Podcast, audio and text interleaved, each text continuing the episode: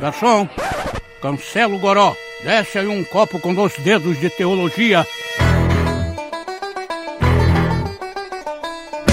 Seja muito bem-vindo ao Baixo Clero, o podcast do Dois Dedos de Teologia. No programa de hoje, a gente vai falar sobre Hebreus. A gente vai discutir sobre essa carta tão polêmica do Novo Testamento, tão dificultosa, textos que muitas vezes trazem confusão para aqueles que leem. Para isso, nós temos aqui o nosso time de teólogos de ponta do Baixo Clero. Quero apresentar-los o já, o já, como eu digo, veterano Guilherme Nunes. E aí, pessoal, beleza? Temos a presença do também veterano, mas não tão veterano assim, Romulo Monteiro. E aí, galera, beleza? Vamos discutir esse assunto aí. Show de bola. Temos estreando aqui no Baixo Clero, João Nelson. E aí, galera, muito bom estar aqui com vocês. Bola pra frente. E o nosso parceiro de sempre, João Guilherme, aqui do, da equipe do Dois Dedos de Teologia. Isso aí, vamos que vamos. Hoje tem dois Joões, o bicho vai pegar. Tem dois Joões e dois Guilhermes, então vai dar um trabalho.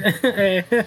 Vamos logo, vamos logo deixar padronizado que tem o Nelson, o Guilherme e o João, que a gente não confunde. E eu trouxe aqui especialistas em hebreus, por que não? Pessoas que dominam não só exegese do Novo Testamento, não só professores de grego no seminário, mas também pessoas que têm expertise na própria epístola. Do que é que Hebreus fala? Quem foi que escreveu Hebreus? Foi Paulo? Foi Barnabé? Foi uma mulher? E agora? E os textos polêmicos de Hebreus? Dá pra cair da fé? É, é impossível uma vez ser renovado ao arrependimento? O que é esse negócio de perfeição? E a gente vai saber disso depois dos avisos.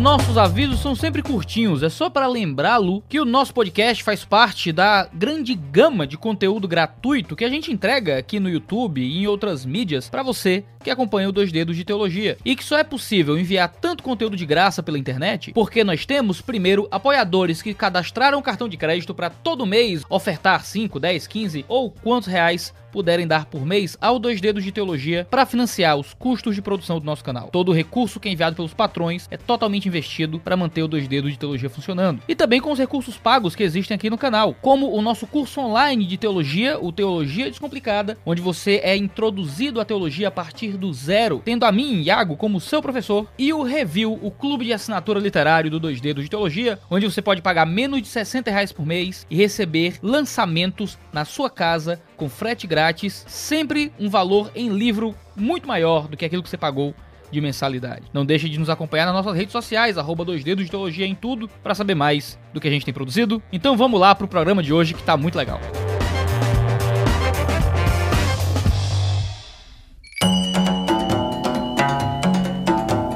Hebreus é um livro do Novo Testamento. Vamos nível, vamos começar com o básico 1 até chegar no avançado, né? Então, Vamos começar com a EBD, vamos lá. é, começar com a EBD. Novo Testamento, primeiro livro, é, não vou nem chamar de carta, porque aí eu já pulo uma controvérsia.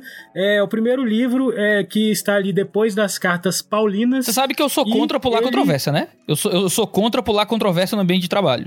Eu acho que tem que manter as controvérsias. Então, pois é, por isso que por isso que eu não tô pulando. Não vou, não vou pular nada aqui. Ótimo. ok, todo mundo acredita. Então, então a gente sabe que Hebreus é um livro canônico. Há algumas evidências de que Hebreus tenha sido escrito pelo menos antes do ano 70, porque faz referência a rituais que, que precisariam do templo estar em pé de Jerusalém, e esse templo, nós sabemos, foi destruído em 70. Ele foi escrito para os hebreus, mas ele foi escrito em grego, ele foi escrito em hebraico, ou, ou na língua hebraica e foi traduzida para o grego, isso aí nossos convidados vão ter que responder e vão ter que dizer também se foi, se foi traduzido quem o fez. Teria sido o doutor Lucas? Com certeza foi um judeu, né? Mas quem foi esse judeu? Paulo, Lucas, Barnabé, Silas, Priscila, até Clemente de Roma é alegado na história da igreja que teria escrito. O fato é que hoje ninguém se atreve a dizer, pelo menos a maioria esmagadora se atreve a dizer quem escreveu Hebreus, apesar de haver aí de influência do estilo paulino. Teria sido aí um, um, um discípulo de Paulo. E qual o motivo para ter sido escrito Hebreus? Qual falta ele faria no Novo Testamento? Ele é o único livro que fala como de Jesus como sacerdote. Teríamos o triplo seu ofício de Cristo sem Hebreus na Bíblia? Então, queridos convidados, eu queria saber de vocês. A primeira coisa é a seguinte: vamos começar pelo mais legal, né? Quem escreveu Hebreus? Eu respondo, fácil. Foi Deus. Olha só. Nossa. Ai, que legal, Iago. Puxa, Caramba, obrigado. man. Não precisamos mais Não, de é errado, não tá podcast. errado. Iago já respondeu Não tá errado. tudo. Vamos escrever um livro sobre isso aí, que merece, viu? Eu acho que já escreveram vários. Bem, acabada a controvérsia, né? Agora. É, acabando a controvérsia, a gente sabe que foi Deus, ou seja, é um livro inspirado, eh, tinha que ser canonizado mesmo, então beleza. Mas Deus usou quem? Ok, falar, falar da, da autoria de Hebreus é complicado porque a gente está diante de um texto singular. Então ele tem características próprias. Então para você fazer um tipo de comparação de texto fica difícil. Você, por exemplo, você pode fazer comparações temáticas. Paulo e o autor de Hebreus têm pontos né, em comum paralelos, temáticas paralelas, eles trabalham com temáticas paralelas, mas eu creio que a singularidade do documento é tamanha que fica difícil você concluir a partir do próprio documento quem escreveu, porque os outros textos do Novo Testamento são muito diferentes dele. Então, eu diria pelo menos que eu, eu, se eu fosse arriscar algum momento, eu diria que o autor de Hebreus não é o autor de outra, outro texto do Novo Testamento. Por causa da singularidade, pelo vocabulário exclusivo, pelas construções exclusivas do autor, do gênero do autor, é complicado, porque você falou um pouco sobre carta, se é carta ou se não é carta, se é pregação, como ele mesmo denomina, né? Como é uma palavra de exortação, que alguns acreditam que é uma expressão técnica para pregação, homilia na, nas sinagogas helênicas. O gênero do texto, o estilo do autor, o vocabulário, tudo é muito diferente. Então, ah, é complicado, a partir do próprio texto, chegar à conclusão sobre quem escreveu. Mas se eu fosse arriscar, se eu fosse dar um. Eu não daria um nome, eu diria os nomes que não são. Eu diria que os autores do Novo Testamento, nenhum outro, está aí, né, presente como, como escritor. A sua resposta é a seguinte: não sei quem escreveu, mas posso afirmar quem não escreveu, é isso? É, eu, eu tenho mais tendência a ter convicção de quem não escreveu do que quem escreveu. Se fosse para arriscar alguém que pudesse escrever no nível que o autor de Hebreus escreveu, certamente seria alguém perto de Lucas ali. Certamente é, é um, é um autor que está dentro do grupo dos, de Paulo, porque ele fala de Timóteo no final do documento e tudo mais. Então aí se aproxima Lucas, né, do, do documento. Isso exclui Timóteo, né? Exatamente, exatamente.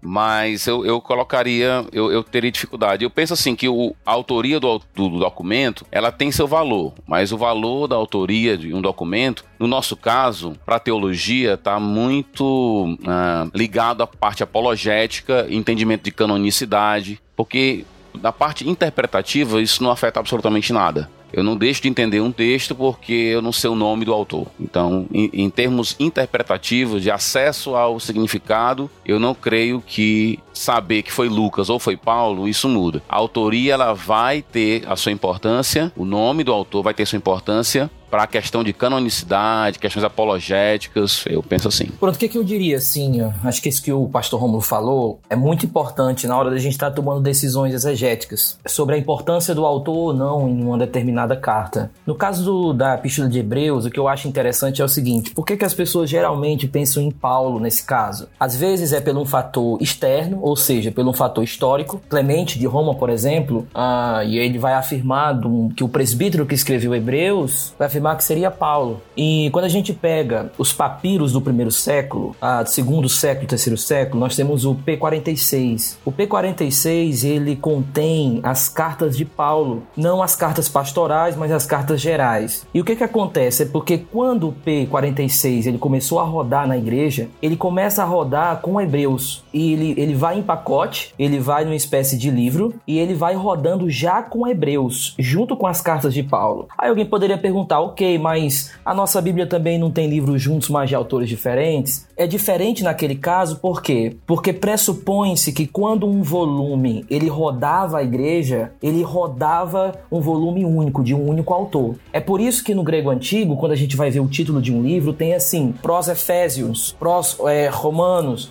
porque esse prós é para os romanos e não tinha o nome do autor. Por exemplo, é de Paulo para os romanos.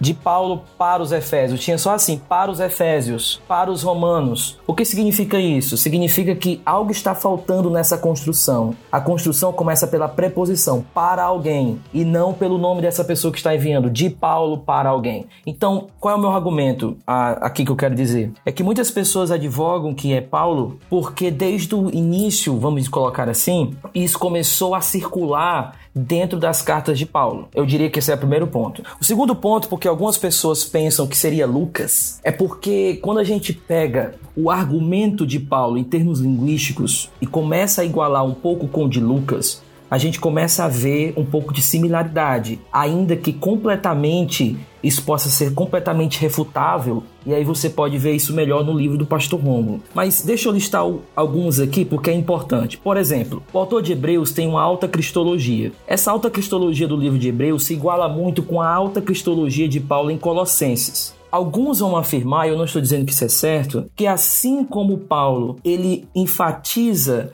essa cristologia que é soberana sobre a criação, o autor de Hebreus vai falar dessa soberania não de forma geral, mas de forma mais específica para os anjos. Aí alguém pode argumentar contra isso, beleza. Meu segundo ponto: quando Paulo usa o Antigo Testamento, que ele cita logo no início os Salmos cinco vezes praticamente, ele usa uma partícula grega chamada palim. Essa partícula, desculpa, quando o autor de Hebreus usa as passagens, né? desculpa. Eu já, eu já ia perguntar aqui, você tá, você tá antecipando aí que, é, que você vai chegar à conclusão que é Paulo? é, quando ele vai juntar essas, é que chama de catena, essa sequência de citações do Antigo Testamento, o autor de Hebreus usa o advérbio palim. Somente Paulo faz isso no Novo Testamento. Por exemplo, Romanos 15, 1 Coríntios 3, Paulo une citações do Antigo Testamento com essa partícula. Nenhum outro autor do Novo Testamento ele usa isso. Ah, por exemplo, Paulo cita o Salmo 2,7 em Atos 13, que é, o autor de Hebreus também cita isso também. E o que é interessante é que a mesma conclusão que o autor de Hebreus tem, Paulo também tem. Em Hebreus 2, por exemplo, 8, é a mesma conclusão de Paulo de 1 Coríntios 15, 28. O outro argumento argumento que eu usaria é que Paulo e o autor de Hebreus são os únicos que usam para Cristo a palavra iatia, onde Jesus é colocado como a fonte e a causa da salvação. Somente Paulo e o autor de Hebreus faz isso. Um outro argumento também que eu usaria, ou que eu colocaria quem advoga isso, é que Paulo, ele é o único que usa a palavra poromônios em no Novo Testamento, e o outro único que usa isso da mesma forma teológica seria o autor de Hebreus. Então, o último argumento é que todos os discursos de Atos, eles têm certas características de ordem das palavras que somente o autor de Hebreus usa. Então, como o pastor Romulo colocou, alguém muito próximo de Paulo, ou o próprio Paulo, ou que ouviu Paulo falar e transcreveu o que Paulo falou, como é o caso de Lucas, pode ser colocado como o primeiro nessa lista de possíveis autores. Eu falei toda essa argumentação mas eu fico com o mestre. Eu não acho que a gente pode bater o martelo, eu não acho que tem como afirmar quem é o autor da carta e nem isso é necessário para a interpretação dela. Ponto importante é que, historicamente, a Epístola aos Hebreus, tendo sido considerada como Epístola Paulina, contou muito para sua aceitação no cânon do Novo Testamento. É, a gente fica às vezes meio preocupado com esse questionamento da autoria, porque será que a igreja teria errado em manter é, Hebreus no cânon se Hebreus não foi paulino, né? Porque é uma coisa muito séria para se perguntar, não é uma pergunta né? A igreja do, do Ocidente, até o fim do século IV, recusou atribuir essa carta a Paulo, né? Mas a igreja do, do Oriente não teve nenhuma reserva nisso. Ah, por mais que a forma literária da carta ah, tenha sido questionada, como por Clemente de Alexandria, Orígenes e a galera toda que achou essa epístola com um estilo muito diferente. Um argumento que é muito famoso é a ideia de que é uma carta paulina, por causa dos, dos estilos, do, dos temas e das questões que são colocadas, mas que talvez fosse escrita em hebraico e traduzida para o grego, né? E que Lucas teria feito essa tradução para o grego que explicaria um estilo literário tão diferente. É, eu acho que a melhor resposta que a gente pode dar mesmo que quem escreveu essa carta foi Deus e que saber quem foi ah, não vai ser muito útil pra gente entender o que é que o texto diz, né? Vai ser um mistério aí que a gente só vai talvez descobrir nos céus. Apesar de eu ter tido um professor que ele ia pregar em Hebreus e abra sua carta de Barnabé aos Hebreus. Pregava dizendo isso. Claramente, assim, porque ele tinha plena convicção que Barnabé escreveu Hebreus. Só que, no fim das contas, qual é a utilidade disso em termos de, de interpretação? Até agora, não tem nada que seja muito, muito relevante, não. Só para deixar é, mais preciso, o Guilherme, a, o que você falou, na verdade, é, é Orígenes. É que você falou que era Clemente, mas é a, a, eu acho que você estava se referindo a, a esta citação aqui de Orígenes que ele fala. Se tivesse que dar a minha opinião, diria que o fundo ou os pensamentos são certamente do apóstolo acerca da, de Hebreus, né? Porém, o estilo e a composição de alguém que consignava as recordações apostólicas e que apostilara, por assim dizer, o dito pelo mestre. Pois bem, a história que chegou até nós é dupla. Uns, uns dizem que a escreveu Clemente, que foi bispo dos romanos, outros que Lucas, o autor dos evangelho, do, do Evangelho e dos Atos. Ok, mas uh, Clemente também no século 200, e quem faz essa citação de Clemente... século 2. Do século, desculpa, do século 2, Clemente também faz a afirmação que é Paulo. Uh, quem faz essa afirmação de Clemente, dizendo que é Paulo, é Eusébio, na história eclesiástica, no tombo 6, no parte 14. Eu dei uma olhada aqui. Ah, então beleza. Então são, então, então são os dois, Vai, né? corrige o Guilherme de novo, corrige o Guilherme de novo, você ver. Não, não é corrigir não, gente. É porque né, eu achei que ele estava Não, se ok, referindo mas é a bom, Orígenes, é bom pensar que também, Orígenes também entra nessa, mas convenhamos, a, a gente afirmar uma coisa só pelos pais, a gente tem que ter muito cuidado, porque ah, que tipo de documento nós estamos lendo? Alguém que escreveu no nome dele? Ou então até que. Porque existe também crítica textual nos pais da igreja. Até que ponto o texto que nós temos é o que ele mesmo, eles mesmos escreveram? Enfim, então tem alguns debates também, mas não vale a pena. E um ponto interessante, a ignorância da autoria não impediu o reconhecimento da igreja. Às vezes a gente toma alguns critérios de canonicidade que eu acho isso estranho. Quando alguém diz assim, ah, existe o critério de canonicidade. Então o cara já está criando um cânon antes do cânon. Ele cria as regras dele para o cânon. E é interessante que Orígenes, Agostinho, esses homens que tinham estão muito mais próximos do documento em termos históricos, eles não tomaram esse elemento como fundamental para eles isso não impediu de reconhecer e tomar o documento como autoritativo. Então, isso acaba que assim a gente é meio que a ignorância da autoria não deve impedir a gente de reconhecer a canonicidade, mas pelo menos rever o nosso entendimento de canonicidade. Porque para muitas pessoas, a gente tem hoje, por exemplo, essa, vou falar isso com muito cuidado, mas existe um entendimento exagerado com respeito aos apóstolos, por exemplo, né? Muitos tomam os apóstolos como um caminho de, de revelação e tudo mais. Ah, tem que ser apostólico, tem que estar ligado com o apóstolo. Mas qual, você pega os 12 apóstolos, quem foi que escreveu os 12 apóstolos? Então, ah, não existe nas escrituras essa ideia de que tem que ser apostólico para ser canônico. Aí fica aquela história: Lucas era amigo de Paulo, aí começa a forçação de barra, né? Ele era amigo de Paulo, o Marcos era próximo de, de, de Pedro. Esse é o critério. De onde veio esse critério de que tem que ser apóstolo. Nicodemos até arrepiou agora. Entendeu? Hein? Então, não, mas é, mas é, mas existe esse, essa, esse exagero com respeito aos apóstolos, né?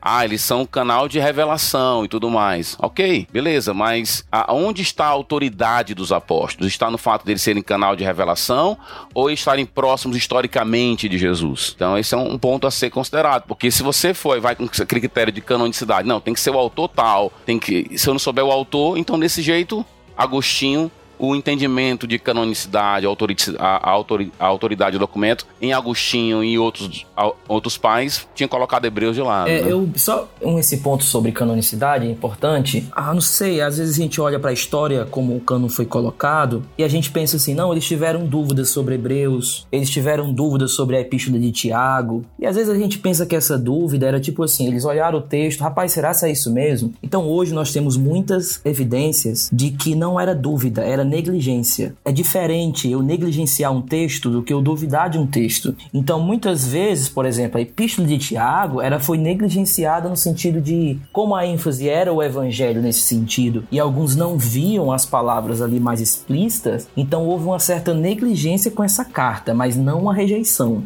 E isso é diferente quando a gente está olhando a história do cano. Aconteceu isso em parte com Hebreus, não por rejeição de alguma coisa teológica e tal, ou só pelo autor, mas também pelo fator de alguma negligência nessa carta e uma ênfase maior nas epístolas de Paulo e nos evangelhos que estavam circulando. Eu acho que a gente pode fechar essa questão da, da autoria é, fazendo a citação de Eusébio. Ah, Iago, toma, eu vou citar aqui o, o, que o, o que o Guilherme falou de Eusébio, só pra fechar. Eusébio, na história eclesiástica, diz assim: Paulo disse, dirigiu-se aos hebreus na sua língua materna. Sua carta foi traduzida pelo evangelista Lucas, segundo uns, e segundo outros por Clemente. Das duas hipóteses, esta pareceria bem mais verdadeira. De uma parte, a epístola de Clemente e a epístola aos hebreus conservam a mesma característica de estilo, e de outra, os pensamentos nos dois escritos têm um parentesco próximo. Aí se não for também, Guilherme, você fica quieto. não, é isso. é isso mesmo. Enfim, é, eu acho que a gente pode é, pensar também acerca de Hebreus. O que vocês acham nessa questão histórica, como vocês estão falando da canonicidade dos pais, o contexto ali da igreja primitiva? Apesar de não se saber quem, quem era o autor, quem, quem foi o autor que escreveu, Hebreus traz, como já foi um pouco pincelado, assuntos que são extremamente relevantes e, e, e foi conservado, né? E o, o, o, que teria motivado a existência de Hebreus? Qual teria sido? É, é possível saber isso ou é, ou é, puro exercício de especulação? Qual teria sido a, a, a motivação? Porque nas cartas de Paulo por exemplo, 1 Coríntios, assim, é muito, muito evidente o que motivou a escrever a carta. Mas é, é, por que Hebreus teria sido escrito? E aí eu queria que vocês já entrassem na questão do tema central, assim, o que a gente, se a gente pudesse definir o tema central de Hebreus em uma frase, qual seria o grande moto, moto da carta aos Hebreus, puxando essa questão da sua motivação. A gente aprende em estudo bíblico indutivo que a gente descobre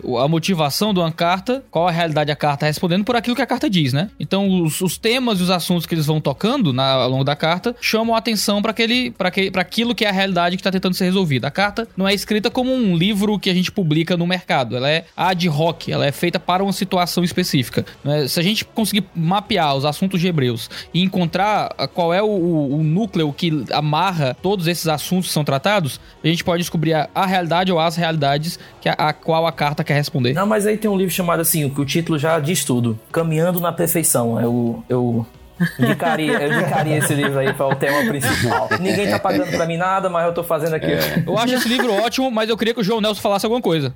É, eu acho que o, Iago pontuou bem as questões com relação a descobrir a, qual é a, a, problemática de Hebreus, se houve uma certa motivação, porque de fato, quando a gente analisa a própria estrutura da carta, a própria proposta dela em, em formato meio que de pregação ali, me parece, quando a gente percebe o, a linha de argumentação do autor, que de fato ele está lidando com um tema específico, com um problema específico, e que me parece ser o desânimo por parte de alguns dos hebreus, não todos, me parece que nem todos ali têm sido alvos desse desânimo, e o que parece que é esse desânimo uh, tem relação direta com o sofrimento e com a tentação de fuga desse sofrimento numa espécie de retorno para a antiga aliança, mas sem que a nova aliança seja deixada de lado, uma espécie de miscigenação uh, em sincretismo entre judaísmo e cristianismo, de uma forma bem macabra. Aí, como o Guilherme já deixou claro, o livro do Pastor Romulo responde todas as suas perguntas sobre isso daí e dá o tema da carta bem. O título é claro. o spoiler logo na carta.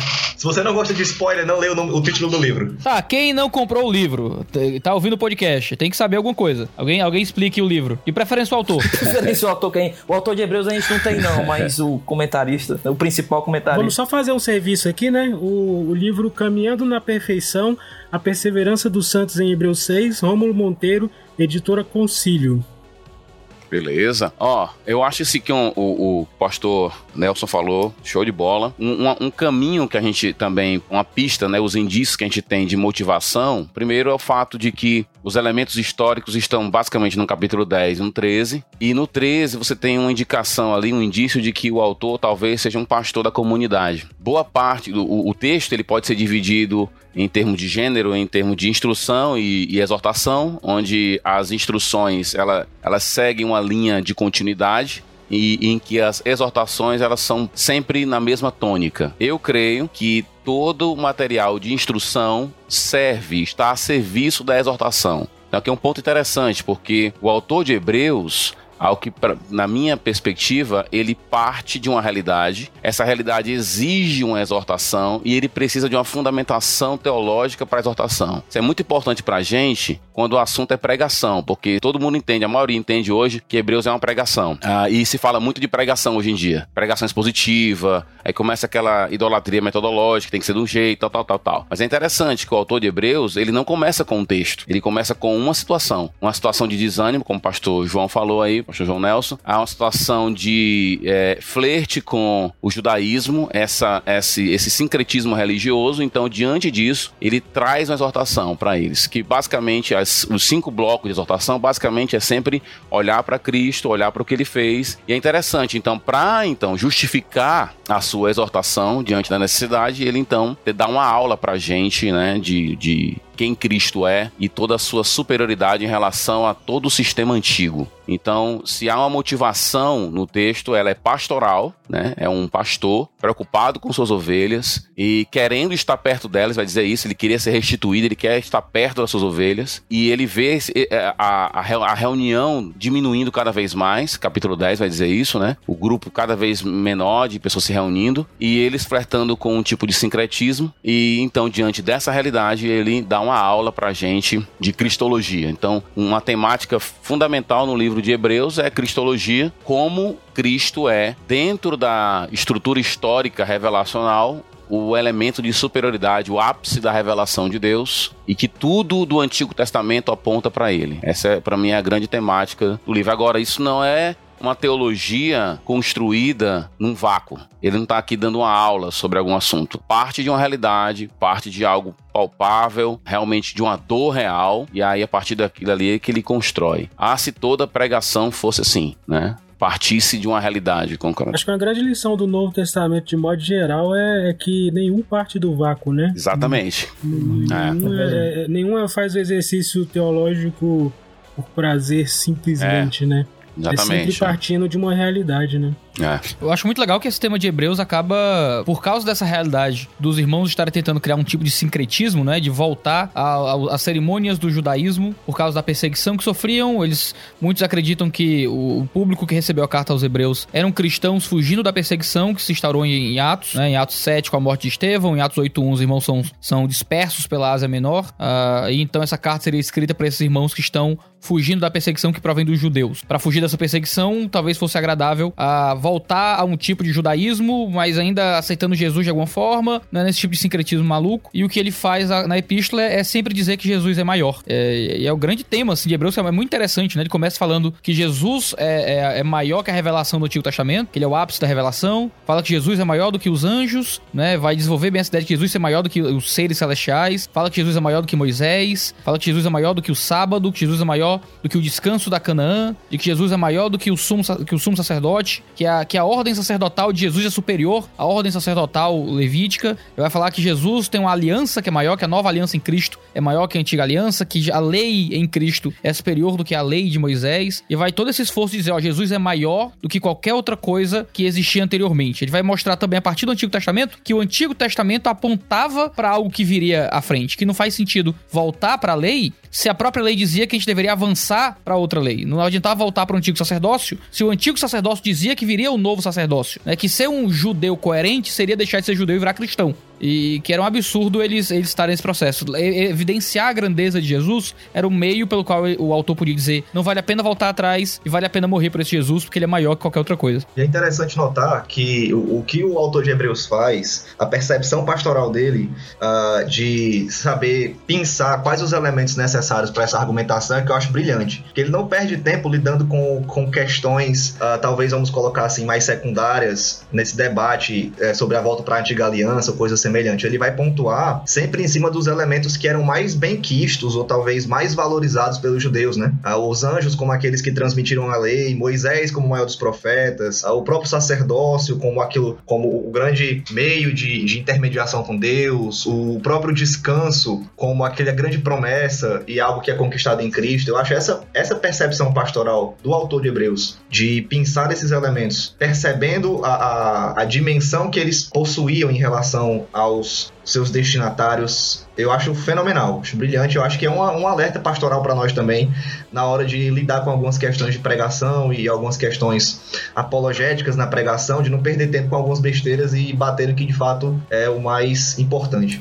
Quando eu vejo assim essa questão da superioridade de Jesus, eu acho legal, dentro disso que vocês falaram, é que o, o povo está com um problema, ele mostra a solução em Jesus, e depois de mostrar a solução em Jesus, ele quem Jesus é à situação do povo, a quem o povo é, a identidade do povo. Então, por exemplo, ao passo que Jesus é superior aos anjos, e nesse mesmo argumento, essa superioridade de Jesus, ele como rei, como sentado num trono, afeta o povo, de alguma forma toca o povo, ele é o reino daquele povo. E eu acho que um dos capítulos que deixa isso claro é quando ele vai fazer essa relação entre Jesus e Moisés, de que de alguma forma quem Jesus é afeta o povo como um todo dá uma visão positiva de que aquele povo é o povo da nova aliança e de que ah, é diferente do povo que estava sobre Moisés. Ao passo que parece que Moisés não afetava o povo com a sua liderança, em Jesus, a liderança de Jesus afeta o povo que é da nova aliança. Então, essa relação entre Jesus e o povo como um todo como sendo um povo da nova aliança, ela vai percorrendo todo o livro de Hebreus assim de uma maneira muito bela, porque o autor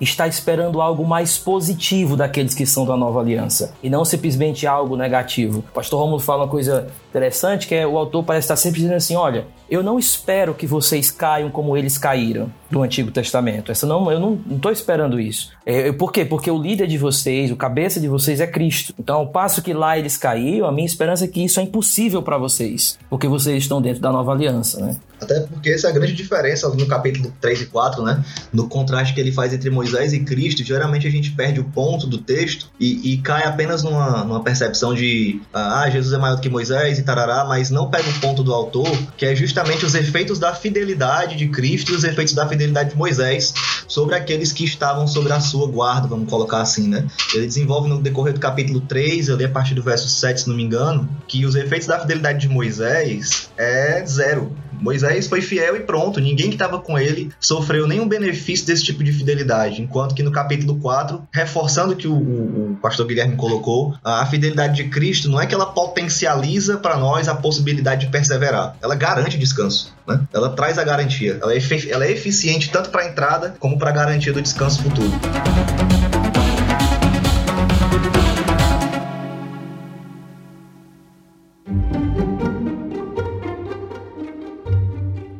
Muito bem. Vocês fizeram um apanhado geral aí, né, acerca do, do, do tema da, da tratativa de Hebreus e, e, vinculando com essa questão que a gente colocou da, da necessidade do texto, mas ele, ele lida com, com algumas questões difíceis. Quando fala, vocês já tocaram nesse assunto da ordem, né, a ordem de Jesus, acho que foi o Iago que falou que a ordem de Jesus é superior, mas aí ele, ele é bem explícito para dizer que essa ordem superior é de Melquisedeque.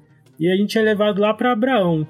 E aí eu queria aproveitar que vocês falassem quem foi que Melquisedeque, por que, que a ordem de Melquisedeque é superior e se Deus. É, eu tô fazendo o papel aqui do ouvinte que tá perguntando. E, e se Deus. É, ouvinte mal. Né? Abraão, um ouvinte olha, mal, por sinal. É. Né? é, é não é só um ouvinte normal. É um ouvinte, é, é um ouvinte curioso.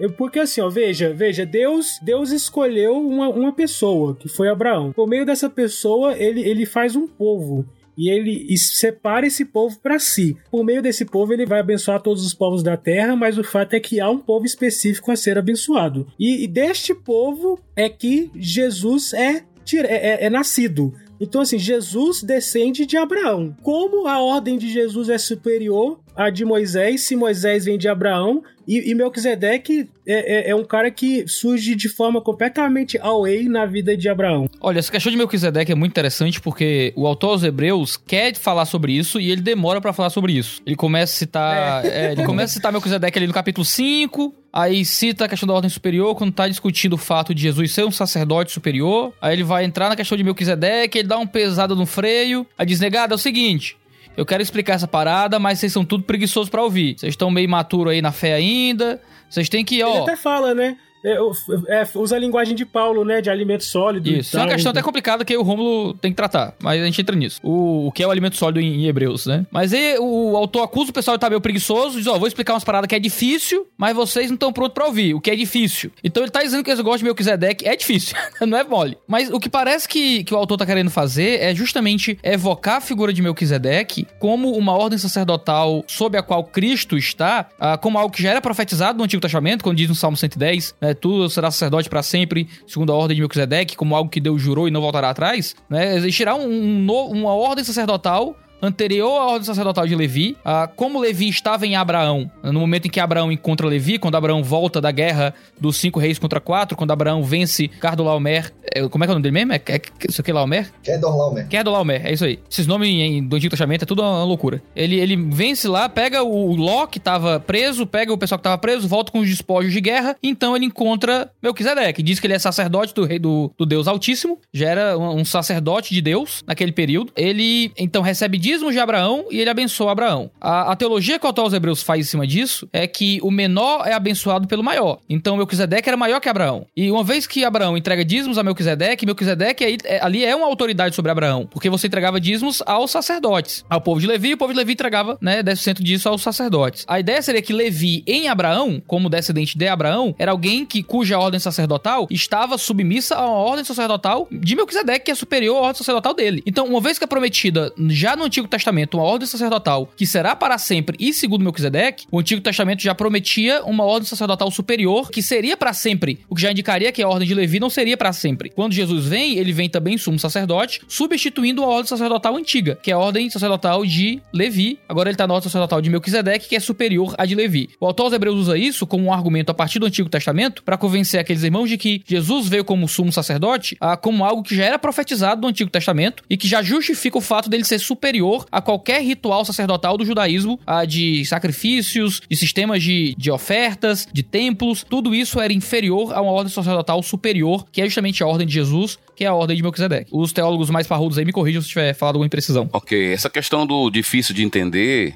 lá no capítulo 5, eu não creio que é uma questão intelectual, porque caso fosse intelectual, ele não desenvolveria o assunto no capítulo 7. Então, eu acredito que a dificuldade de entendimento deles, né, tem a ver com o fato deles serem negligentes, ou nofroi, na palavra grega lá, no ouvir. E se você vem do capítulo 3 e 4, quando basicamente o pecado do povo de Israel era o ouvir, que é um problema de coração, então eu acredito que a grande questão ali, a dificuldade deles de receberem essa, essa realidade, não era só uma, uma questão intelectual, Inclusive, na argumentação dele do capítulo 7, muita coisa ele trabalha em cima de informações prévias. Você vê claramente que ele está trabalhando ali, ah, digamos assim, do lado de cá, né, da comunicação, ele está pressupondo o conhecimento do, dos seus ouvintes. Inclusive, o uso que ele faz do Antigo Testamento, faz, é, muitas vezes ele faz isso. Ele cita os textos, ele não argumenta em, em textos, apesar de que lá no capítulo 7 há uma argumentação maior do que no capítulo 1, mas é basicamente isso que o pastor Iago falou, essa ideia da superioridade e a figura misteriosa misteriosa, esses elementos misteriosos em, em, volta de Melquisedeque, eles basicamente uh, são ressaltados pelo autor e ele não explica, ele não tá nem aí, entendeu? É, ele, ele coloca lá, sem genealogia, sem pai, sem mãe, tudo. Para ele, isso é. Ele vai trabalhar, olha, o texto não diz isso pra gente, mas há um fato incontestável. Essa figura já é, mostra pra gente que o povo, os levitas, né, que está, o Levi que está nos lombos de Abraão, já mostra uma relação de superioridade entre Abraão e essa figura dessa ordem uh, misteriosa, né, de Melquisedeque. O ponto basicamente é esse, assim, quem foi Melquisedeque, os elementos mais históricos envolvendo essa figura é que são complicados. Mas parece já haver. O que é legal disso é o que é o seguinte: ele aparece como um rei sacerdote, e essa, essa mistura de rei sacerdote numa figura só é que é o lance que eu acho interessante. E você vê, por exemplo, no Salmo 110, essa figura misturada. Eu fico pensando no, no leitor imediato e como o povo esperava um rei que também seria sacerdote. E é interessante ver que Davi, ele tem comportamentos sacerdotais muitas vezes, sem ser reprovado. Então o cara tocou na arca, morreu, mas o Davi pega a estola, fica dançando e não dá nada. Então você vê que Davi às vezes tem comportamentos sacerdotais, mesmo sendo rei. Né? Então parece que já havia ali, de alguma forma, essa, essa previsão de que o rei davídico também seria sacerdote. É, uma coisa que eu acho legal nessa, nessa parte do sacerdote, é, pegando um pouquinho o aspecto teológico, é que o autor de Hebreus fica, deixa claro pra gente, ou, uhum. ou isso é muito ousado dizer deixa claro, mas me parece que o, o ápice da antiga aliança, o ápice do Antigo Testamento, não era a lei. O que me parece é que o ápice era o sacerdote. Porque a partir desse capítulo, ele vai mostrar que o que muda a lei é a mudança do sacerdote. Então, não é o contrário. O sacerdote ele tem esse poder de uma mudança total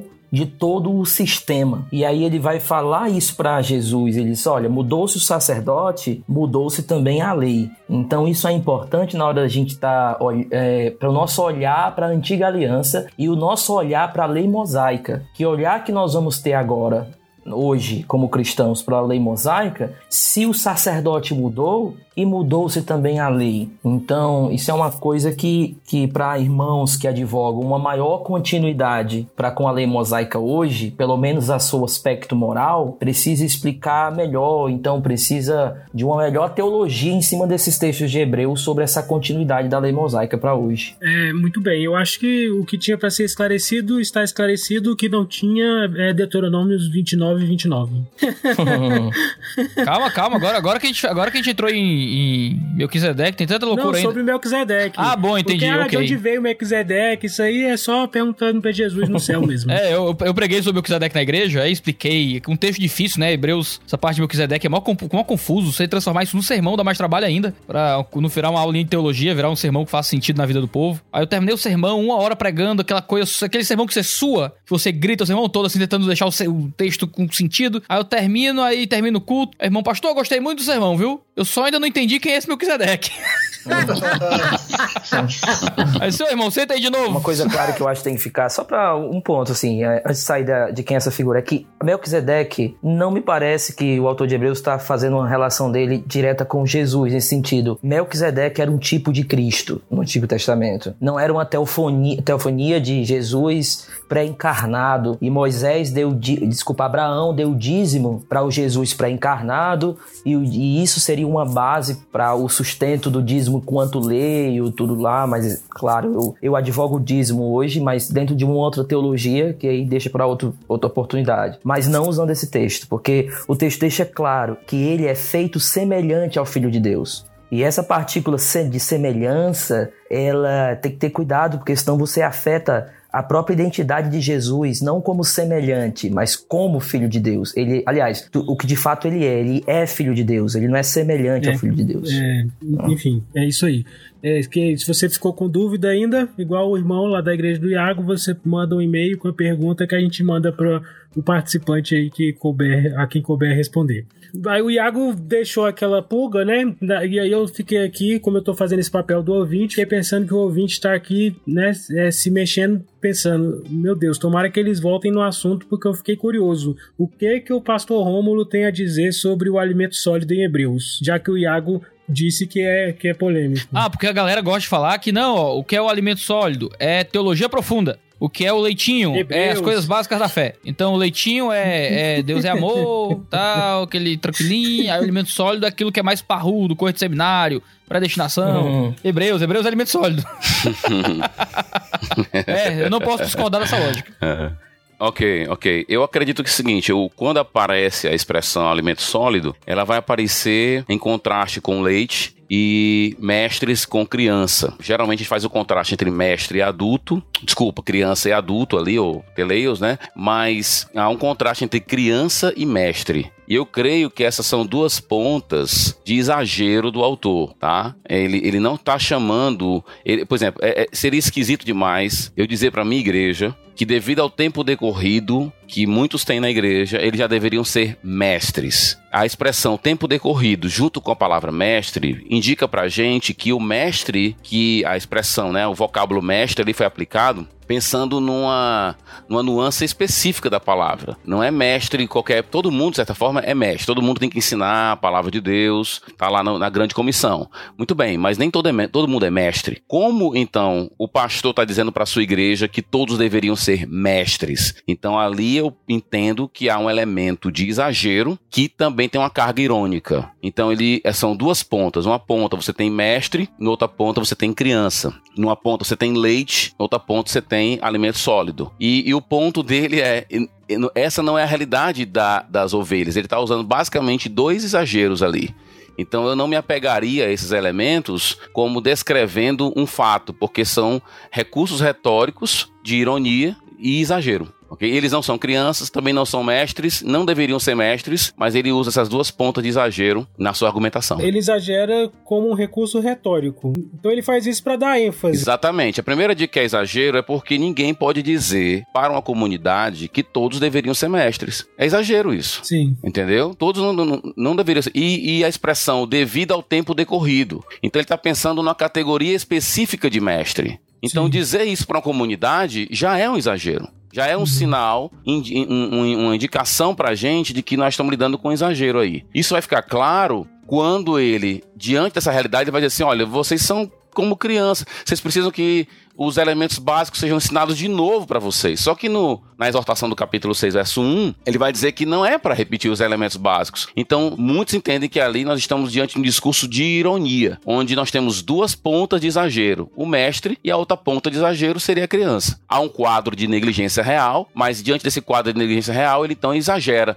Ele usa o elemento da criança e usa o elemento do mestre na outra ponta. Dizer que uma igreja. Digamos, você está numa igreja e você chega para um membro da sua igreja que tem 10 anos e diz: Olha, você deveria ser mestre já pelos 10 anos. Não, não deveria não. Ninguém deveria ser mestre por causa de 10 anos. Então eu, eu creio que o ponto de exagero é esse. É, a minha explicação de exagero é essa. É isso aí, macho. 10 anos na Universidade Federal já, tinha que estar tá dando aula já, macho. é por aí, né? Nem todo mundo vai dar aula porque tá na faculdade há muito tempo. Exatamente, é... exatamente. Exatamente. Então tá, é, é uma figura de linguagem para fins didáticos. Exatamente. O, que, o que é extremamente comum, aceitável e usado na literatura mundial desde sempre. É, é, a gente pode Sim. dizer que hospedar anjos é a mesma coisa? Quando ele fala em hospedar anjos lá no capítulo 13, ele tá fazendo a mesma coisa. Por que, ele quer dizer com esse hospedar anjos? Porque é comum, né? Eu já vi algumas vezes a é, gente pensando nisso mesmo. Assim, hum. pode ser que eu tô hospedando um anjo. Abraão não recebeu lá Deus, assim, não deu, não deu de comer lá pro cara e era, e era Deus. Então eu não posso receber o anjo mesmo, não? Então, como é que fica isso? Eu, eu quero que seja literal, eu quero rece receber anjo. E aí? Eu acredito que a argumentação de Hebreu só faz sentido para mim se for anjo mesmo. Porque a ideia é a seguinte: a, a hospedar alguém, via de regra, é hospedar alguém que você não conhece. Você hospedar um primo conhecido, isso não cabe no, no, no conceito de hospedar do Novo Testamento. Claro, tem aquele outro conceito que está lá em 1 de Pedro, que é a ideia de um hospedar o outro, abrir a porta da casa para o membro da igreja e tudo mais, para os amigos da comunidade. Mas, via de regra, a ideia de hospedar é receber um estranho.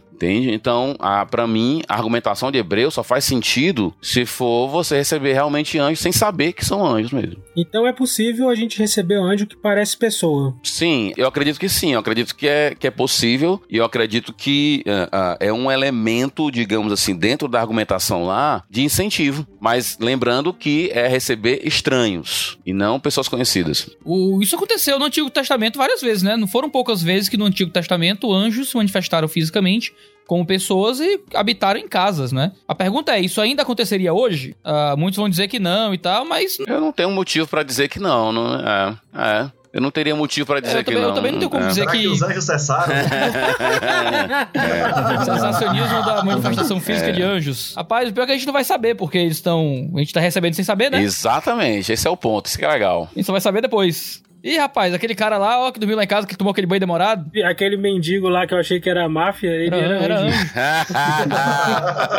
não, da máfia não é anjo, não. Os que são anjos são, eu são os outros. Eu quero deixar a parte do, do crente que desvia, que cai da fé por último, porque eu acho que vai ser o mais polêmico. Tem um texto que, que ele tem um paralelo em, em Romanos, que é o Hebreus 12 e, curiosamente, Romanos 12 também, né? Que fala sobre a paz com todos. O que é seguir a paz com todos. Porque aí fala, em Hebreus fala seguir a paz com todos é a santificação, né? E, e Paulo lá em Romanos vai falar sobre o que depender de vós tem de paz com todos. O, o que é isso, ter paz com todos? Porque a gente pode interpretar que, por exemplo, vou pegar um exemplo aqui do cara que tá aqui presente, que ele pode até se defender, o Iago. O Iago conhecido aí como o cara que arruma as tretas na internet. Eu o não, Iago os outros que arrumam comigo, eu sou não, inocente. Não, mas você é o cara que se envolve aí nas tretas. De todo mundo que tá aqui, você é o único que se envolve em treta. Então eu você sou é um o único exemplo. que tem Twitter, eu sou o único que tem YouTube. Não, eu, eu tenho Twitter. Aliás, mentira, tenho... mentira. O pior é que o Romulo tá no YouTube, droga. Mas o Romulo tá em treta também, os católicos ficam lá xingando o Romulo. Enfim, deixa eu te usar, deixa eu, deixa eu te usar aqui. Deu moral rapidão. nenhuma mais, Deus me livre. É pra fins didáticos. É, igual- é- o Iago estaria infringindo essa, esse mandamento de ter de paz com todos. Ter paz com todos é evitar a, a controvérsia, é evitar o, o embate. Ter paz com todos é baixar a cabeça. Ter paz com todos é dizer sim. É a mesma coisa que virar a outra face. O que é virar a outra face? Gente, eu posso sair, se vocês quiserem falar aí, eu posso, eu posso sair. Ok, vamos lá. Eu entendo que o ponto aqui não é tanto a questão da controvérsia, porque você vai ver diversas vezes no Novo Testamento diversos autores batendo muito forte contra falsos mestres. Você vai ver isso muito claramente em Paulo. Tem o exposto primeiro João na minha igreja agora. João pega pesado com os caras. João chama os caras de anticristo, chama os caras de filho do diabo. Na segunda carta diz que não é pra dar nem a mão. Então, assim, a, a controvérsia, ela é necessária pro bem da igreja. Fundamental para a proteção da igreja. O que eu penso de paz com todos aqui está muito mais relacionado com a questão social, aqui dentro da questão do problemática de Hebreus, do que com a questão teológica em si. Eu acho que é mais um tipo de conduta e resposta que os destinatários deveriam ter dentro da sociedade a qual eles estão inseridos, que os está perseguindo numa espécie de conduta em que eles não busquem vingar-se a si mesmos, não busquem revidar, do que eles deixarem de defender a fé. Acho que o caminho a seguir, pelo menos, teria que começar por aí. Entendi. Então, então o, o buscar, o seguir a paz com todos não tem a ver com aceitar todas as críticas e ficar quieto em relação à defesa da fé, mas tem a ver em não se meter em contendas é, no contexto eclesiástico, contendas desnecessárias. É restrito ao contexto eclesiástico, é, pode ser meio anacrônico, né? Mas é, Eu acredito que de um modo geral, não somente eclesiástico. é geral. Tá. E aí o resto, e aí, pessoal? Eu vou olhar aqui para Romanos primeiro, porque eu acho que o que o pastor Jonas falou, é, esse seria o ponto. A parte de Romanos, ele tá falando lá sobre essa parte do amor, o amor deve ser sincero e tal, e isso ele tá ampliando para um certo sentido social geral. E pelo contexto de Romanos, ele está falando de algo de revidar, algo que foi feito a você e você não revida da mesma moeda. É tanto que no texto, quando a gente for ler, diz assim: antes do texto diz: não retribuir mal com mal, procurem fazer o que é correto aos olhos de Deus, façam todo o possível para viver em paz com todos. Amados, nunca procurem vingar-se. Então o texto está dentro desse processo de revidar de uma forma, por exemplo, alguém fez o mal a um cristão, fisicamente até. Alguém fez o mal Talvez socialmente também. isso, alguém fez um mal ao cristão, ou alguém ah, quis jogar o cristão, despedir ele, tirar ele do seu lugar. E é isso que os, os cristãos dos primeiros séculos enfrentavam muito, que é a ideia do ostracismo, essa ideia de, de, de deles serem colocados em escanteio na sociedade. O texto estaria dizendo assim: olha, não entre em guerra por isso. Não entre em, em- em- não faça guerra tentando revidar a eles na mesma moeda, tentando fazer isso. Não, vocês precisam, se possível, deixe para lá essas coisas que vocês estão sofrendo pela fé de vocês. Não revidem isso. Agora, a motivação que ele dá, e é aí que eu me afasto um pouquinho da conclusão de dois caras que, eu, que são os melhores do texto aqui, mas é uma questão de, de conclusão que eu tenho tirado. O texto não está dizendo simplesmente não se vingue e pronto. É até o texto que diz sobre acumular brasas vivas na cabeça das pessoas. né? Então eu entendo que o texto está dizendo assim: olha, faça de tudo para não revidar coisas que façam contra a fé de vocês, e sim Romanos, e Deus vai, vai prestar conta por vocês. É Deus que vai vingar, é Deus que no último dia vai fazer a sua justiça. Então não antecipe a, a justiça que pertence a Deus. Mantenha-se na linha e, se possível, tenha paz com todos. Se algo for feito a vocês, não revidem. Tente, deixe para lá. Foi por conta da sua fé? Foi por conta de você que proclama a Cristo? Então glorifique a isso, não revide a eles. Seria essa a ideia. Só fazendo uma inclusão no que o Guilherme terminou de falar em Romanos, eu acho interessante notar é a relação do capítulo 13 com o capítulo 12 aí no final, né? Que Deus diz ali que ele vai fazer, ele vai se vingar e no tempo certo, mas o- a minha leitura de Romanos 13, eu me aproximo um pouco do muro aqui, é que o capítulo 13 está intimamente ligado com a vingança de Deus. A pergunta do cristão poderia ser: tá bom, Deus, tu vai se vingar só lá no, no dia do juízo. Beleza, e agora? Eu vou continuar padecendo aqui, os caras vão continuar fazendo e não faz nada? O que me parece é que a, a argumentação em favor do Estado aqui no capítulo 13, ele é meio que uma resposta de Deus dizendo: essa vingança minha não acontece só no futuro. Ela também é presente, e o meio que eu faço essa vingança pelo presente, um dos meios é através do Estado.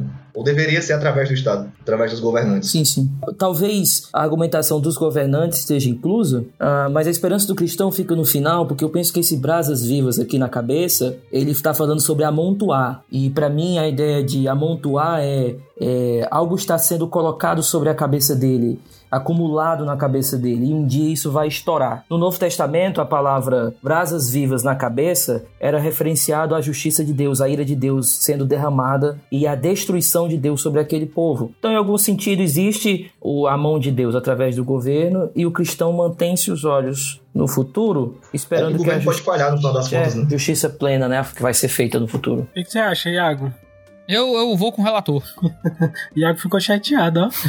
não, não, que é isso. Ah, João, a gente precisa separar muito o que é a nossa verdadeira batalha, o que pelo que nós estamos lutando realmente. Então, se eu estou lutando pelo evangelho, toda luta é válida. Agora, se é birra, se é uma coisa de pessoas que querem impor estruturas contra o evangelho, eu vou contra. Se for birra pessoal e de um ferindo o outro com palavrinhas, isso aí a gente deixa para lá. A gente só tem que lutar por aquilo que vale a pena. E a única coisa que vale a pena lutar é o pensamento do evangelho, não não nossos pensamentos. O que eu vejo é que se, se Jesus, né, se Jesus tivesse Twitter, se Paulo tivesse Twitter, é, é eles seriam muito rechaçados por terem linguagens muito duras, né? Eu vejo que Jesus, Jesus ele tem uma paciência muito grande com aquele pecador que, que ele perdoa e o cara se arrepende, mas ele tem paciência nenhuma com os religiosos chatos que só queriam pegar ele, né? Só queriam fazer perguntas capciosas. Chama de víbora. Eu fico imaginando se, se, o, se Jesus aparecesse no Twitter hoje chamando alguém de víbora, o pessoal ia condenar Jesus de novo. Paulo, Paulo em Filipenses falando que esse povo aí, ó, esses cães aí, eles estão só faz, mutilando. Gente, acusar alguém de estar mutilando o corpo do outro. Imagina um negócio desse no Twitter hoje. O Paulo seria escorraçado e apanhar de novo, né?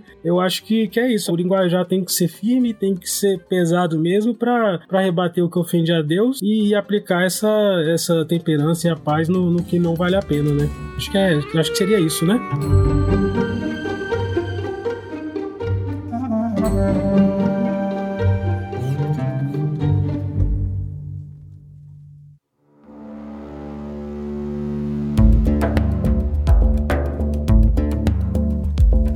Queria fazer uma pergunta com relação à questão é, que, que tem divergência aí de interpretação dependendo da linha. Os reformados entendem que a divisão do, do, do corpo, não, a divisão da existência do, do, do ser do homem é dupla, certo? corpo e alma e espírito, que são como sendo uma divisão dupla. E tem a galera que é tricotomista. Aí tem o dicotomista e o tricotomista. Como que a gente interpreta o texto de Hebreus 4:12 à luz dessa questão? Quem está certo? Esse quando o texto fala de dividir alma e espírito, significa que é porque alma é diferente de espírito ou significa que é porque só divide uma coisa que é uma coisa só? Ok, o contexto daquela passagem ali é palavra de julgamento. Geralmente a gente usa capítulo 4 de Hebreus para falar do poder da palavra de Deus, né? Ela tem o poder de dividir alma e espírito junto às medulas, a gente aplica a Bíblia, tá? Mas ali é, é algo mais específico, ele está pensando na palavra de julgamento. Ali é uma advertência, capítulo 4, 12 e 13. Então, a palavra de advertência ali é a seguinte, ó, fica ligado porque no dia do julgamento, Deus vai destrinchar tudo. Essa é a ideia. E no poder da sua palavra de julgamento. Para mim, não faz sentido na argumentação o tricotomista acionar aquele texto, porque ele estaria mais ou menos dizendo assim: a palavra de Deus é tão poderosa que ela divide o que já está dividido. Tá entendendo? Tipo,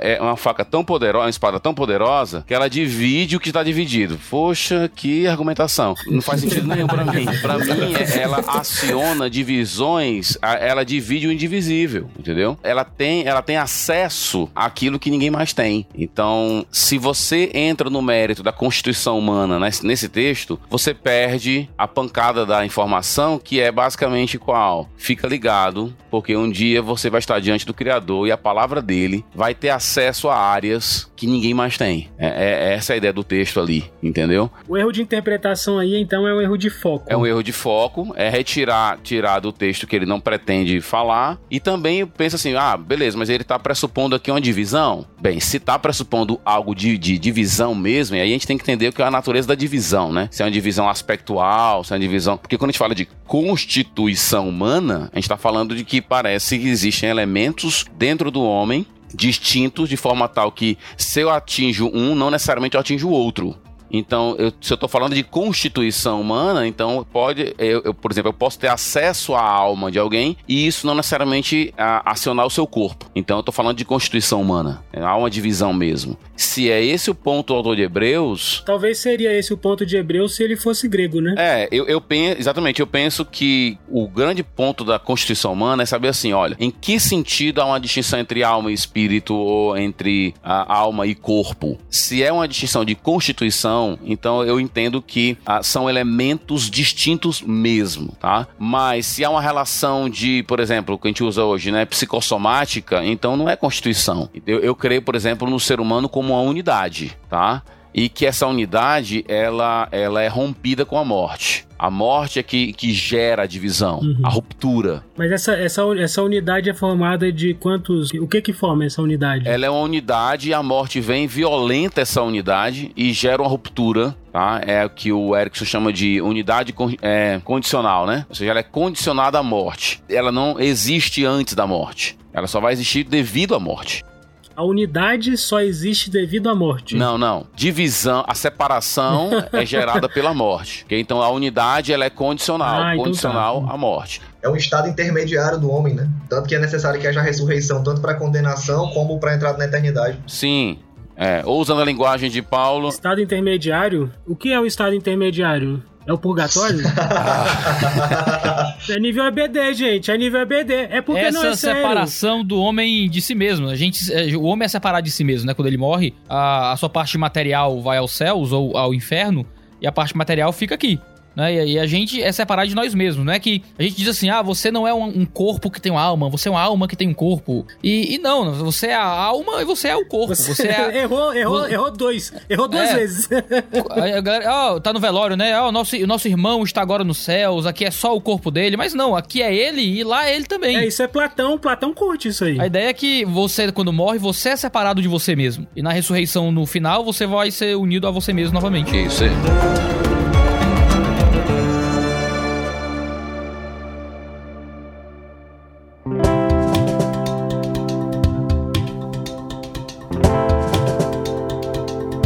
Gente, então para terminar, eu queria ter um, é, trazer essa última questão que eu acho que pode ser aqui é, mais chamativa no, no, no, livro de Hebreus, que é a respeito do crente desviar da perseverança dos santos, que está em Hebreus 6.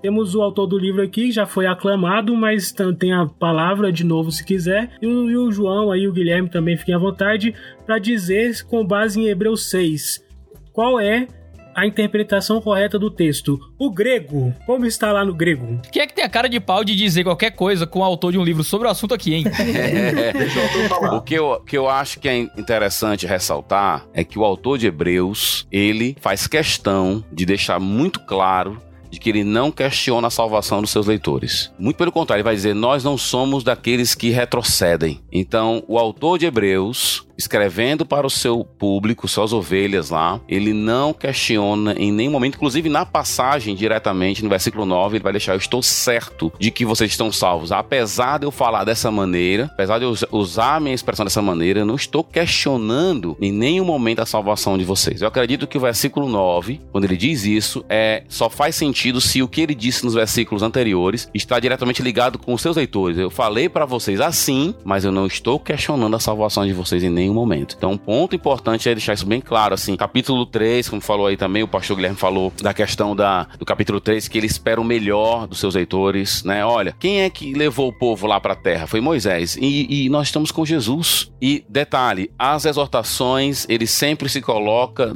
dentro do, da, digamos assim, da exortação. Ele coloca na primeira do plural. Então, ele se coloca como alguém que também precisa ser exortado naquele sentido. Então, é um ponto importante. Há uma, uma tese de doutorado que trabalha muito bem isso, essa ideia de que o autor de Hebreus, na verdade, ele, como poucos textos do Novo Testamento, ressaltam a segurança e a, a preservação da salvação a, do cristão. Para mim, o grande ponto ali, para não esticar muito, né? Eu creio assim, a, o versículo 4, que é o versículo que o pessoal né, discute muito, quando vai descrever um grupo idealizado, vamos colocar assim, né? Os que foram iluminados, provaram do celestial. O grande lance ali é a palavra cair, que alguns acreditam que a impossibilidade de renovação está ligada à queda. E eu creio que não é isso. Ele não está dizendo vocês, tá, vocês caíram, por isso que não pode renovar para arrependimento. Ele não está dizendo isso. A explicação para a impossibilidade de renovação não está na queda, mas está na figura monstruosa, hipotética de uma recrucificação de Cristo.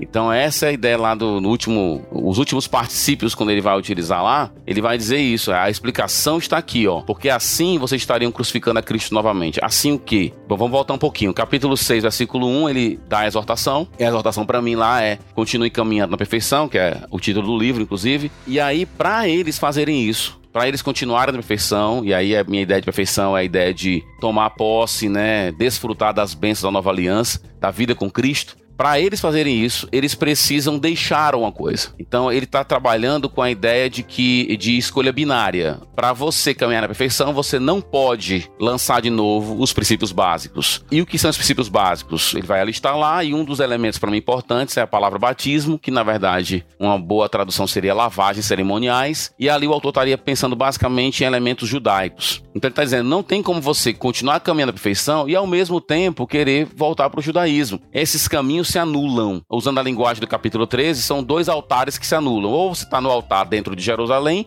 ou você está no altar fora de Jerusalém, que é o de Jesus. Então, são dois altares que se anulam, são dois caminhos que se anulam. Anulam no sentido de que você não pode colocar os dois juntos, se eles são na continuidade histórica, eles não podem ser colocados no mesmo, na mesma condição. Então, para caminhar na perfeição, para continuar, para desfrutar das bênçãos da nova aliança, você precisa deixar de lado essas coisas. Que coisas? Os elementos judaicos. Por quê? Porque se você foi iluminado iluminado, provedor celestial, e você cai, brother, você não pode ser renovado levando em voltando para o Antigo Testamento. Se você fizer isso, você vai ter que crucificar Cristo de novo. E a figura da crucificação repetida de Cristo, essa ideia de repetir, ela é muito forte no livro de Hebreus. Se você lê Hebreus, sei lá, senta aí e lê umas 5, 10 vezes o livro de Hebreus, essa ideia da repetição da morte de Cristo, ela é absurda na cabeça do autor de Hebreus, porque ele vai dizer várias e várias vezes que ele morreu de uma vez por todas, né? E é perfeito. Há, há exatamente essa ideia de que a imperfeição dos sacrifícios antigos, é, ela é revelada essa imperfeição na repetição, tá? E em Cristo não há repetição nenhuma. Então o que, que você encontra ali? O que o, o, o Craig Allen Hill, que é um cara que eu eu descobri o artigo dele depois que eu escrevi minha, minha, dissertação, ele trabalha com a ideia de dualismo pactual. E tem realmente um dualismo pactual em toda a obra. A comparação de aliança, a primeira e a segunda aliança. Ele está exatamente fazendo a mesma coisa aqui, usando uma linguagem que não tem o nome aliança, mas ele está comparando. Está dizendo, ó, caminhar na perfeição exige não seguir o judaísmo dualismo pactual. É aí que eu creio, assim. Então, por que não? Porque se você foi pro. E aí alguns vão dizer assim, é, tem o Wayne Grund e outros caras vão dizer assim, e alguns autores aqui do Brasil também, que eu não vou dizer o nome, porque eu não gosto de me queimar, que vão dizer assim, ah, é, aqui não tem o nome justificação. E, querendo que o autor bíblico use uma terminologia que ele escolheu como a, terminologia de salvação. Agora, o autor de Hebreus diz que ele foi iluminado, provado do celestial, dos poderes do mundo vindouro. Se para ele essa terminologia não é de um salvo, é de quê? Aí vai dizer, não, para a ideia de provar aqui não é a ideia de experimentar com intensidade, é só provar. Só que a mesma palavra é usada para Jesus, ele provou da morte. Como é que você prova um pouquinho da morte? Entendeu? Eu provei só um pouquinho da morte. Não faz sentido isso. Então, a, e outra coisa, a construção do versículo 4, ela é, ela é toda orientada por um artigo só. Dando a ideia de que você precisa tomar todos aqueles elementos como participando de um, de um, de um grupo só, idealizando uma pessoa só. Ela provou do, do celestial, ela, ela, ela é iluminada, então, dos poderes do mundo vindouro, tudo junto. Você não pode separar aquilo ali, seccionar e, e analisar cada um, porque ele quer que você tome a imagem como um todo. E a dificuldade para muitos é porque caíram. Aí para eles caíram é apostatar. De onde é que eles tiraram isso? De onde é que vem esse conceito de apostatar nesse texto aí? Entende? Ah, vem. De onde vem a ideia de apostasia? Porque é impossível renová-los. Então eles caíram de forma tal que não pode ser renovado. Mas a explicação da impossibilidade de renovação não é estar na queda. Esse é o ponto. Está na recrucificação de Jesus que é impossível. Eu acho que é aí que entra a questão dos particípios, né? Eu acho que o Guilherme podia falar um pouco disso. Ok. Qual é a ideia geral? Vamos dizer que eu esteja escrevendo um texto para alguém e eu queira mostrar para ele quanto é impossível que uma coisa aconteça, o quanto é impossível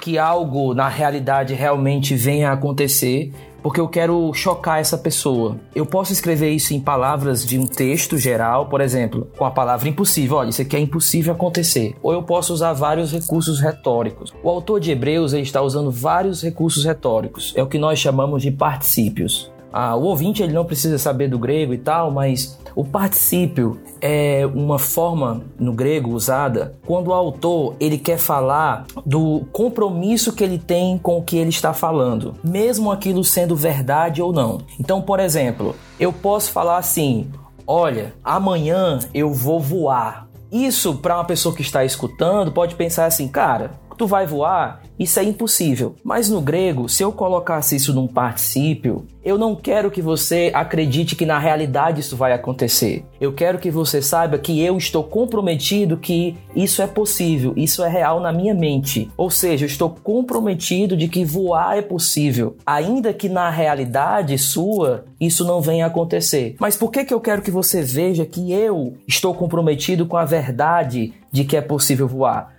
Porque eu quero provar algum ponto no meu texto, porque eu quero provar algum ponto na minha argumentação, porque eu quero falar alguma coisa. Então, resumindo, o que seria o particípio? O particípio é quando o autor ele quer mostrar para o leitor que ele está comprometido com o que ele está escrevendo, ele está pressupondo que ele que o que ele está falando é verdade. Verdade aonde? No mundo do texto e não no, na realidade. Então ele está dizendo assim, olha, acredita no que eu estou falando, por quê? porque eu estou comprometido que isso aqui é verdade. Ah, na realidade, no mundo externo? Não, dentro do que eu estou escrevendo. Aí o que, que o autor de Hebreus está fazendo aqui? Ele está falando de uma pessoa e quando ele vai descrever essa pessoa, ele está descrevendo no particípio, ou seja, ele não quer que você veja essa pessoa como existindo no mundo real. Ele quer apenas que você compreenda que ele está montando uma espécie de pessoa dentro do mundo do texto para provar um ponto que ele está querendo fazer. Não necessariamente dizendo que isso existe. Pode existir? Pode. Mas dependendo do contexto, o particípio ele vai falar assim para mim: olha, eu vou construir uma pessoa literária, uma persona literária, e eu quero que você veja essa pessoa como sendo real no mundo do meu texto. Então vamos lá. Essa pessoa provou de várias coisas, disso, daquilo outro, ah, provou do, dos mundos, do mundo vidouro e tudo. Aí ela, pá, ela caiu. Aí quando ela caiu, é impossível que ela se renove. Por que, que é impossível? Porque não tem como crucificar Jesus de novo, não tem como é, é, crucificar Jesus se essa pessoa que caiu, ela quer voltar para o sistema antigo. Ah, mas e tem essa ideia de é possível existir uma pessoa assim? O texto está dizendo, segundo a argumentação do autor, não. Eu quero mostrar para você que essa pessoa que eu criei, ela é um monstro. É impossível que isso aconteça com a pessoa da nova aliança. É impossível que alguém que realmente experimentou a nova aliança seja essa pessoa aqui. Essa pessoa é um monstro de alguém que quer abraçar o antigo junto com o novo. É um monstro, é uma pessoa literária que você percebe que é impossível, que essa pessoa é estranha a esse texto. Então seria mais ou menos essa ideia. Aí eu deixo para o pastor Romulo para ele complementar agora essa ideia.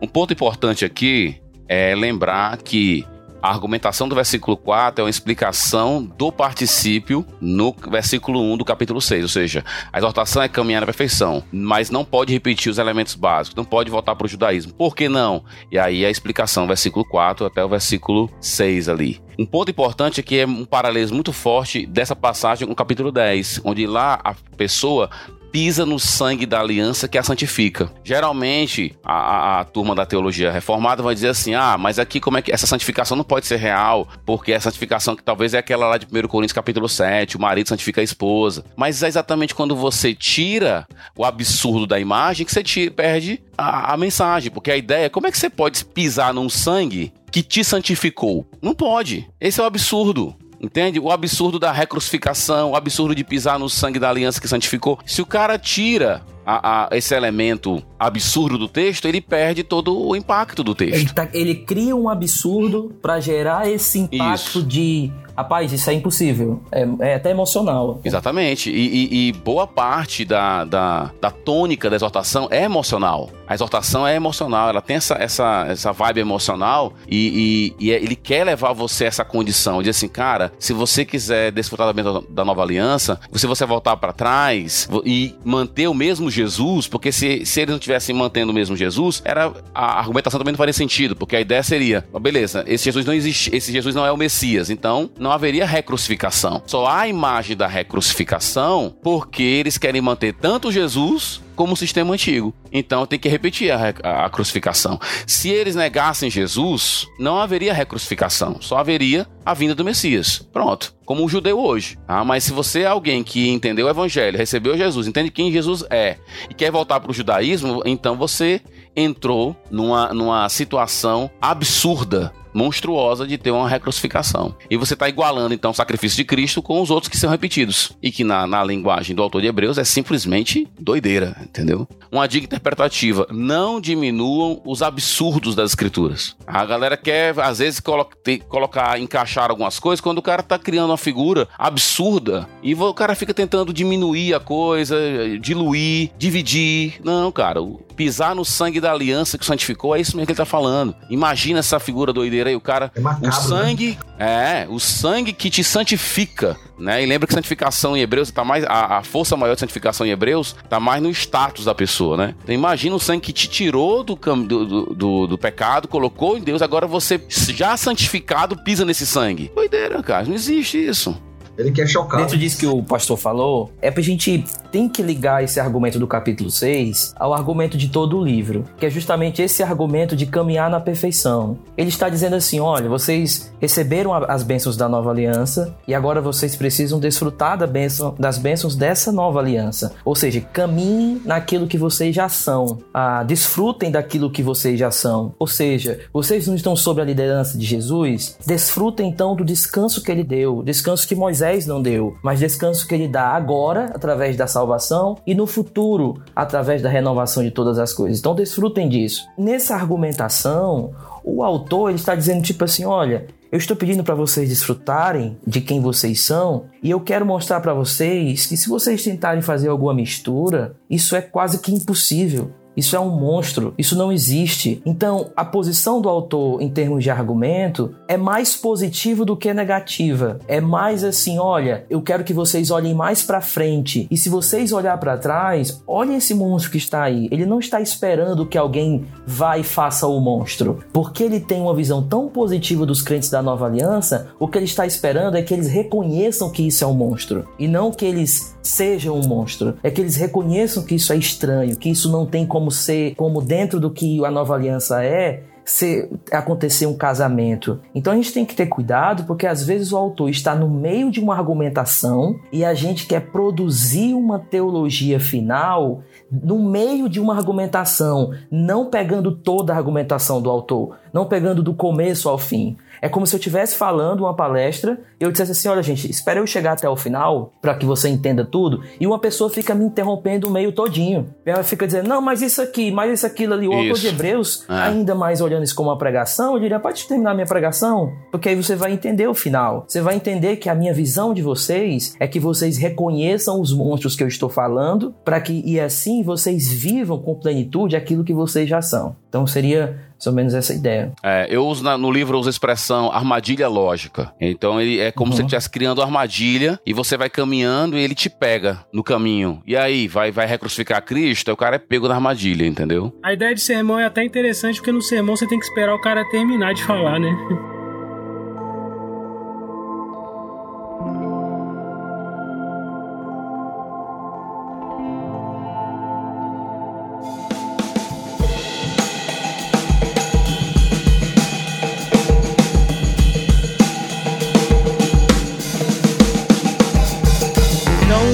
Legal, muito bem, muito obrigado. É, eu ia pedir pro pastor Rômulo fazer uma sinopse de tudo, mas quem quiser entender melhor, compre o livro. É. é, eu vou fazer um, eu vou fazer um vídeo colocar no meu canal com minhas conclusões sobre Hebreus. Vou fazer talvez ah, até legal. hoje. Qual, qual, é, qual é o seu canal no YouTube? Rômulo Monteiro. Rômulo Monteiro. youtube.com.br é, Rômulo Monteiro. Legal. Gente, muito obrigado então por estarem aqui conosco. É, o Rômulo ele acabou de dizer onde você encontra ele lá no YouTube youtube.com.br Rômulo Monteiro. É, Guilherme, onde o pessoal te encontra? Ixi, na minha igreja. Ah, é. foi mal, João, foi mal, foi paia essa, foi paia total. É, foi, foi horrível. No meu Instagram, Guilherme Nunes, eu não. Eu, enfim, eu posso nunca lhe responder, mas eu estou por lá. Tá, o Guilherme não é uma pessoa virtual, beleza. É, okay. é João. Você encontra o Guilherme no Baixo Guilherme... Clero e no De Olho no é, Texto. Pronto, eu tô por ali. é, o Guilherme não aparece, mas tá ali no De Olho no Texto, né? É, qual é a sua igreja, ou pastor Rômulo? Primeira Igreja Batista de Aquiraz. Tem um canal. Tô com meu filho aqui do meu lado gritando aqui, qualquer coisa é ele, tá? Primeira Igreja Batista de Aquiraz. Tem um canal lá no YouTube também, Primeira Igreja Batista de Aquiraz. Beleza. Qual é a sua igreja, Guilherme? A mesa do Pastor Rômulo. Aí você, no mesmo canal, você encontra também. Me encontra por lá pregando. Então fechou. É, João, estreante, onde o pessoal te encontra, por favor, dê uma resposta que seja algo online. Me encontra lá no Instagram, pr.joãonelson. Botou PR no nome e já perdeu já. é de professor, É que eu tinha que fazer a pegadinha. E qual é a sua igreja? Eu sou da Igreja Batista do Calvário. Tem um canal também, Igreja Batista do Calvário no YouTube. Que fica onde? Fica na cidade dos funcionários aqui em Fortaleza. Aí tem um canal no YouTube dela também lá, você me encontra lá, tem pregações minhas e de outros pastores, inclusive do pastor Guilherme. Esse, esse baixo clero tá precisando de mais presbiterianos, hein? Eu tô me sentindo acuado. Ixi, eu não sabia, eu fiz todo esse podcast sem saber dessa informação, João.